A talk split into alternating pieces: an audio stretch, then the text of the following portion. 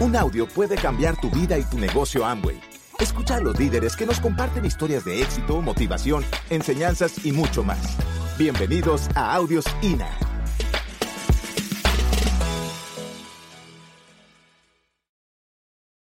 Les queremos platicar un poquito de dónde venimos. Además de que venimos de Hermosillo, Sonora, la tierra caliente y de muchos diamantes, pues venimos, eh, yo tuve la oportunidad de crecer en una familia, en un ambiente positivo. Eh, soy la tercera de cuatro hermanas. Eh, pues crecí en un ambiente donde mi mamá me decía, yo no, yo no sé, o sea, yo digo que mi mamá pues no tuvo contacto con libros de programación ni nada de eso. Ella yo creo que lo hizo de manera natural, un día saqué yo un 10 en la escuela o no sé cómo estuvo. Y ella lo vio y me empezó a decir que yo era una niña inteligente y que yo era una niña aplicada y que yo era una niña que me portaba muy bien. Y pues entonces, ¿cómo creen que, que yo me sentía? Pues así yo, me creía pues una niña aplicada, que, que hacía las cosas bien, que era responsable. Y así fue como fui actuando en mi vida. Por otra parte, mi papá, eh, mi papá es una persona pues que yo admiro mucho, es una persona muy inteligente, él estudió dos carreras, ingeniería en minas y geología. Y entonces mi mamá cuando se enojaba y si acaso me decía, ay, eres una palafoxa, porque eso es, así me llamo yo, eh, Pavel Palafox, no me llamo Pavel Silvas, me llamo Pavel Palafox, de Silvas. Eso, es bueno decirlo, ¿no? Porque pues para que se vuele el marido. da puntos, da puntos. Entonces les decía que cuando mi mamá me decía, ay, eres una palafoxa, pues yo decía, ay, qué suave, soy muy inteligente, soy como mi papá. ¿No? De mi papá yo aprendí la generosidad. Mi papá ha sido en su vida muy generoso, en su tiempo, en sus, en sus atenciones con sus hijos, con su, con su familia, con la gente que, que conoce y que no conoce, con sus amigos. Eh, mi mamá, dicen que me parezco a ella en el cabello, ¿ustedes cómo ven? Y mi papá, mi papá no es santa. Ya les he dicho un montón de veces, no es santa, es mi papá, Luis. Entonces le decía, pero bueno, él como santa es muy generoso y también daba a los niños en Navidad. Y eso era algo que a mí me encantaba cuando yo estaba chiquita, ¿verdad? Íbamos y recogíamos las cartitas de los niños y si querían bicicleta, pues les arreglábamos tal vez una bicicleta si no teníamos tanto presupuesto. Eh, les arreglábamos una bicicletita, eh, les comprábamos fans. O sea, mi papá se, se, se le hacía chorito el corazón cuando decía, es que los niños pidieron ropa para sus hermanitos en lugar de juguetes. Así imagínense, ¿verdad? Qué inocencia. Pues nos divertíamos mucho haciendo eso y eso fue lo que yo aprendí cuando yo estaba chiquita. Entonces, eh, mi papá me quiso poner Pavel, yo no sé por qué, o sea, el nombre de, de hombre significa Pablo en ruso, ¿sí sabían eso? Significa Pablo en ruso. Entonces eso pues nunca me dio problema hasta que tuvimos nuestro primer viaje de, de liderazgo en un crucero. Y entonces a Juan Carlos le dijeron, eh, señor Silvas, ¿viene con pareja? Sí, ¿cómo se llama? Pavel. Mm. Entonces ya después caí en cuenta de por qué estaban las camas separadas todo el tiempo. O sea, teníamos una cama aquí y otra cama acá. Y yo decía, bueno, se nos olvidó algo y cuando regresamos, ya que se había acabado el viaje, estaban juntas. Y dije, mira, pues yo no sabía que podían haber estado juntas siempre. Yo pensé que ese cuarto había sido así, pero ya entendí por qué. Se confundían. Tuvimos que llegar diamante para que Jambo y dijera, ah, no, ya sé quiénes son, Pavel y Juan Carlos, ¿no? Muy bien. Eh, miren, eh, ese es la, ese es el, el, lo padre del potencial, ¿verdad? De cuando tú miras el potencial. Esa es la primera foto de novios de, de, Juan Carlos y yo. Cuando le dije el sí, es más, no le dije sí, me creía yo muy gringa, le dije, ok, que sí quería ser su novia, ¿no? Eh, les digo, pues cuando yo, eh, como yo había crecido en ese ambiente donde pues yo pues podía hacer todo y si era aplicadita y si me portaba bien, a mí me dijeron, mijita, tú no tienes ninguna responsabilidad más que estudiar. Tú no te preocupes por nada, tú nada más estudia. Tenía todas las comodidades en mi casa. Cuando yo nací compraron la primera refrigeración. Allá pues era un lujo tener una refrigeración para el verano. Pusieron la cocina mis papás, o sea, todo eso que tenían y ese ambiente que yo vivía, eh, yo entiendo ahora que pues eran decisiones que ellos tomaron y que hicieron equipo, pues para poder sacar adelante a su familia. Y pues eso es lo que yo viví. Viví la, primaria, la secundaria y cuando llego a la prepa pues me encuentro con este muchacho, que es lo mejor que me ha pasado, muchachos, en serio. ¿eh? yo verlo a él y que él me escogiera a mí, ¿no? De entre tantas, pero bueno, Diosito ya sabía, ya tenía un plan, ¿verdad? Entonces, eh, nosotros pues estudiamos ingeniería industrial, no porque eso era por vocación, sino que una amiga me dijo, ¿sabes qué? Una, mi hermana estudió ingeniería industrial y pues dice que le pagan muy bien, muy bien, pues comparado con quién sabe quién. Pero pues como dijo que muy bien y pues y está bien contenta, dijo, ah, pues yo quiero que me paguen muy bien y estar muy contenta. Entonces pues yo escogí la carrera de ingeniería industrial. Y Juan Carlos, después de haber escogido eh, varios planes de, carreras, una universidad, otra evaluó, pues él evaluó que iba a estar en la misma universidad, en la misma carrera conmigo. él dijo que estaba persiguiendo su sueño, no sé, ¿cómo ven muchacho? Le creo. Bueno, pues entonces nos graduamos de la universidad y pues eh, nos enfrentamos con el reto de que no fue como que eh, pues ya nos estaban esperando afuera de la universidad, después que nos dieran el título, pues con él, a ver, este, yo te quiero dar el trabajo ese que te van a pagar mucho dinero. Y pues no, o sea, había un reto allá afuera económico y pues no era sencillo conseguir trabajo, estaba muy saturado el, el mercado de ingenieros, entonces pues estaban mal pagados y nos dijeron, si tú quieres que te paguen más y quieres que te quieran las compañías, pues debes de aprender inglés y debes de tener más habilidades. Pues me fui entonces yo, pues nos pusimos de acuerdo, ¿no? Juan Carlos quería ir a, seguir estudiando una, eh, ¿cómo se llama, mi amor? Una maestría. se quería hacer salchichón, pues. Él quería estudiar una maestría en Canadá. Yo le dije, no, pues si todavía ni sé a, lo que voy yo, pues yo no quiero maestría, voy a irme a estudiar eh, a inglés. Eh, mi tía me dijo, vente para acá. Una tía que realmente yo no conocía mucho, ella vivía en Missouri. Y, pues me fui con ella. Hice caso y, dije, pues bueno, me voy a ir a, estudiar inglés. Juan Carlos se fue con unos eh, de él a California, igual, a estudiar inglés. Y estábamos haciendo lo que podíamos. Yo vivía en, allá con mi tía y pues empecé una rutina pues donde todo era muy raro, era vivía yo con gente pues que realmente no había convivido en mucho tiempo y pues no fue fácil. Eh, adaptarme a, ese, a ese ambiente y estuve ahí dos meses. Estuve trabajando de voluntaria en un hospital. Mi tía no me dejaba trabajar porque ella era bien correcta y yo quería sacar mi permiso de trabajo, ese que se sacan en no sé dónde. y, y entonces, pues no, me dijo, pues es que tú tienes visa de, de turista. Entonces, pues ella bien correcta, yo le hice caso. Entonces yo hacía pasteles, de que flan era lo único que sabía que hacer de repostería y pues los vendía y a, las personas americanas. Ellas me ayudaban platicándome solamente en inglés y pues me ayudaban a practicar y practiqué. Fui también a, en un programa que se llamaba Meals on Wheels, que era llevarle comida a las personas enfermas, pues que no podían salir y buscar alimento, entonces tú se los llevabas a domicilio. Y pues vi cada caso, crecí mucho eh, de, manera personal, maduré mucho por esas experiencias y pues extrañaba mucho a Juan Carlos, ¿verdad? Porque él estaba muy, muy, muy, muy lejos.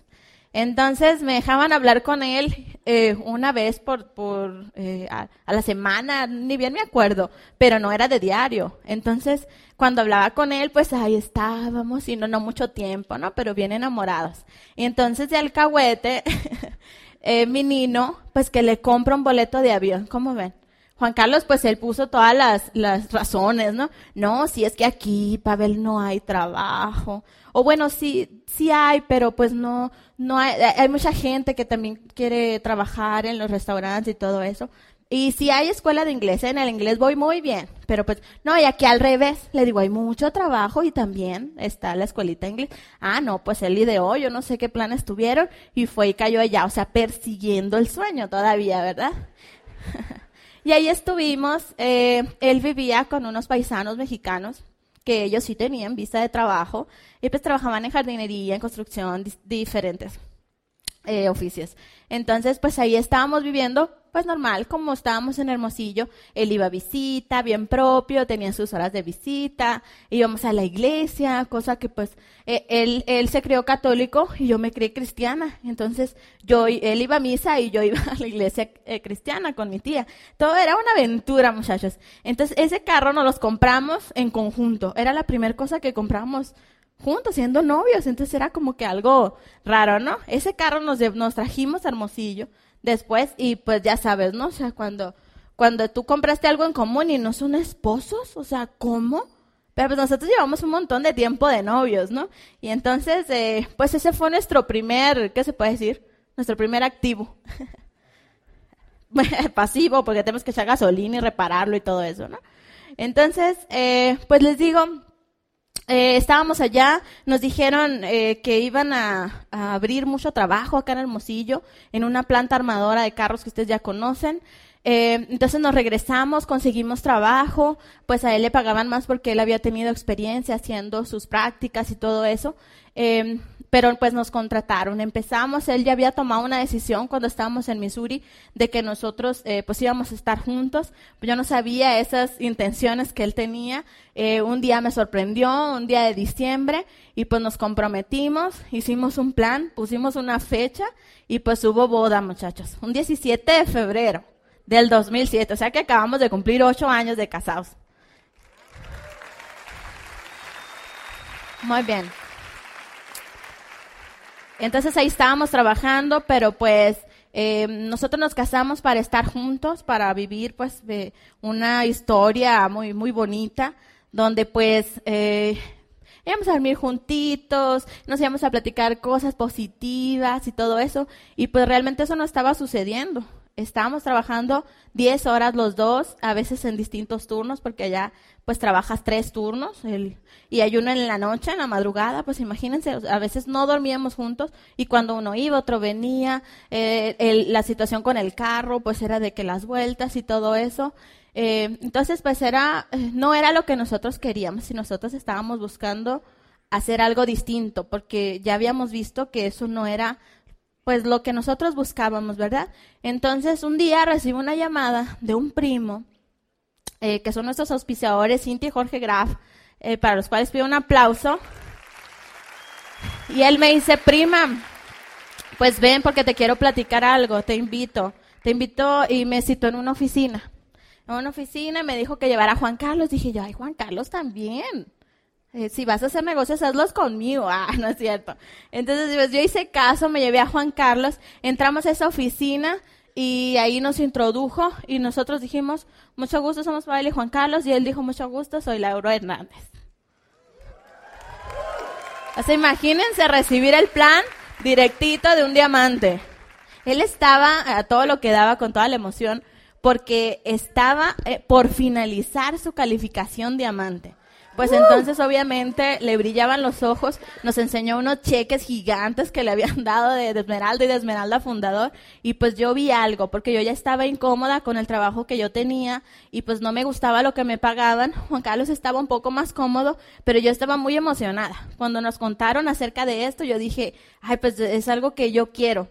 Y entonces pues al tercer día, después de darnos un, un excelente seguimiento, la verdad, eh, nos dio producto, nos dieron audios, nos dio algo que leer y decidimos eh, pues empezar este proyecto. Mis hermanos, por todo el círculo de amigos y especialmente muchas gracias, no solo por entrar a Amway, sino gracias por permitirnos la dicha de llegar diamantes. Es un privilegio, es una cosa hermosa llegar diamantes. Un día tú lo vas a contar y vas a ver que valió la pena todo. Y esperamos que tú te vayas convencido de eso este fin de semana.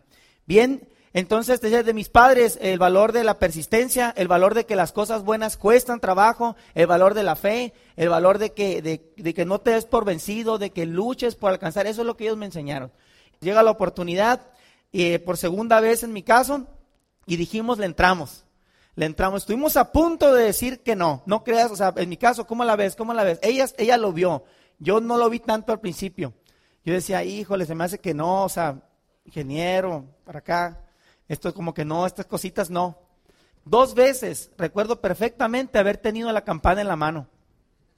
O la toalla con el boxeo, pero tomándolo de Juan, de Juan de ayer, la campana, dos veces la tuve en la mano la campana. Y, la y, y por cosas que no tienen nada que ver con el negocio, normalmente, sino por fuera, que se juntan cosas, ella se enfermó, eh, de hepatitis, en mi trabajo estaba presionado, los, los ingresos estaban yendo por malas decisiones, nos pagaban y, y pagábamos todo. Y un día fui a regresar los boletos de mi convención. O sea, me aquí están los boletos, te los pago y en lugar de llevar el dinero, llevaba los boletos. ¿Sabes qué? Se los fui a regresar a mi auspiciador, mi primer convención.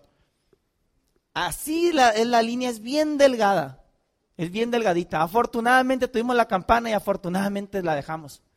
La dejamos, pero estuvimos a punto de tocar la campana. Y mi auspiciador supo decirnos las palabras correctas, no me rogó, no, sino que me dijo, ¿sabes qué? Yo lo voy a hacer esto, ya lo vi, y yo pienso que aquí hay futuro, si tú lo quieres, si tú lo quieres dejar, te respeto, te aprecio, pero nosotros lo vamos a hacer y lo vamos a hacer bien. Y yo, y yo esperaba lo contrario, entonces dije, ¿sabes qué? Pues que vamos a nuestra primera convención y que en esa convención reconocen a unos nuevos diamantes. Y cuando dicen su historia en el escenario para introducirlo, dicen una pareja que tiene más de 10 años luchando por un camino y esta noche llegan a, esa tierra prometida que pues que estaban esperando, ayudas a recibir y que entran estos señores. Y yo los vi, yo estaba atrás, allá arriba, y el corazón empezó a, latir. Y sin conocerlos empecé a llorar. Y me visualicé, no sé por qué, me conecté, visualicé, y yo vi en, en ella, yo vi en Isaura, yo vi a Pavel, yo dije, un día un día, no sé cómo, no sé cuándo, pero un día yo voy a estar ahí.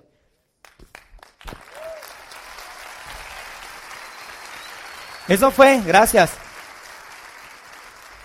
La primera decisión importante en tu carrera, que son tres y las aprendí en nuestro diamante, la primera fue entrar. Felicidades por tener la visión y, y, digamos, atreverte a dar el paso de hacer algo diferente. La segunda decisión va a haber un día en que tú vas a decir, adiós campana. Y vas a decir, yo me quedo en este ambiente hasta el final. No sé si voy a ser el último, o sea, voy a decir, yo voy a llegar diamante, pero te aseguro que no voy a ser el último. Yo espero que tú pienses igual, que vas a llegar diamante de estas mil, casi dos mil personas que estamos aquí. ¿Tú sabes que vas a llegar diamante? Determínate a no ser el último, ¿estás de acuerdo? Un día lo vas a lograr.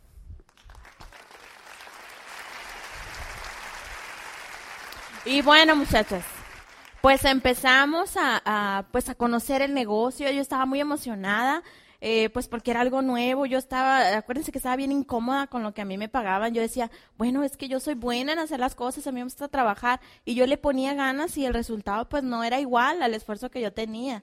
Entonces cuando me hablaron primero yo había pensado que era otro trabajo, dije yo, ay, pues me van a pagar mejor. Pero ya después que vi que era un negocio que tú podías construir, que todo dependía de ti, pues eh, eh, me dijeron también algo como que lo viera como una carrera y entonces pues yo me casé con eso, pues esto es una carrera y yo me voy a graduar, nos vamos a graduar de esta carrera también. No sabía mucho, pero me emocioné mucho por las posibilidades, por todo lo que nos platicaron. O sea, te gustaría estar en los festivales de tus hijos y no tener que, que estar en un trabajo, te gustaría cuidarlos de tiempo completo todo eso me gustó. Entonces iniciamos, no lo hicimos desde el principio al 100%, teníamos nuestros empleos. De hecho, yo conseguí otro trabajo, pero adivinan qué pasó. Sí me pagaban más, ¿eh? Porque yo, pues ya estábamos en el, en el negocio, entonces nos dieron, eh, pues nuestro primer libro, que fue La magia de pensar en grande, y pues eso funcionó en mí, y yo me la creí todo lo que leí en el libro, y que cero excusas, y que tú eres, y que tú puedes, y que tú puedes ganar lo que vales, y todo eso, ¿no? Porque yo antes pensaba que las personas valían por el dinero que ganaban. Y es por eso que yo estaba incómoda, porque yo decía, yo valgo más que eso que me pagan. O sea, yo me sentía así. Entonces decía, quiero algo donde me valoren. Y no, no sabía lo que yo pensé que después, cuando ya me pagaban más del doble, pues yo decía, no, pues aquí es. Pero yo lo veía como éxito. Era el éxito que yo conocía. Pero hoy sabemos que el éxito es muy distinto y no tiene nada que ver con dinero, ¿verdad? Sí, ¿verdad? Y entonces eh, estaba muy a gusto, pero estaba muy emocionada también con lo que tenía. Y entonces eh, nosotros pues decidimos arrancar y cuando nos preguntaban, ¿y tú qué haces? Pues nos poníamos de frente, ¿no? Así con gente nueva para contactar. Y decía, ¿y a qué te dedicas? Soy ingeniero industrial y trabajo en una compañía, pero también tenemos mi esposo y yo nuestro negocio propio. ¿Qué iba a hacer la gente? Se mi era la gente, ¿verdad, muchachos? ¿Y de qué se trata tu negocio? Entonces ahí era, ¿no? El contacto y que le damos la tarjetita y todo eso. Empezamos a hacer todo lo que nos dijeron, obedientes. Entonces empezamos con ese reto. En el 2007 nos casamos y yo, pues, y Juan Carlos no sabíamos ser esposo, esposa, estábamos aprendiendo. Eh, también entramos al negocio, pues empezamos a aprender de cómo ser empresarios y luego también nos embarazamos. ¿Qué tal? Entonces era todo al mismo tiempo, ser empresario, ser mamá, ser cabeza de, familia, ¿verdad? Entonces era eh, un show, pero ahí estábamos, bien emocionados y haciendo todo. A veces hubo no shows, ¿sí saben lo que son, verdad?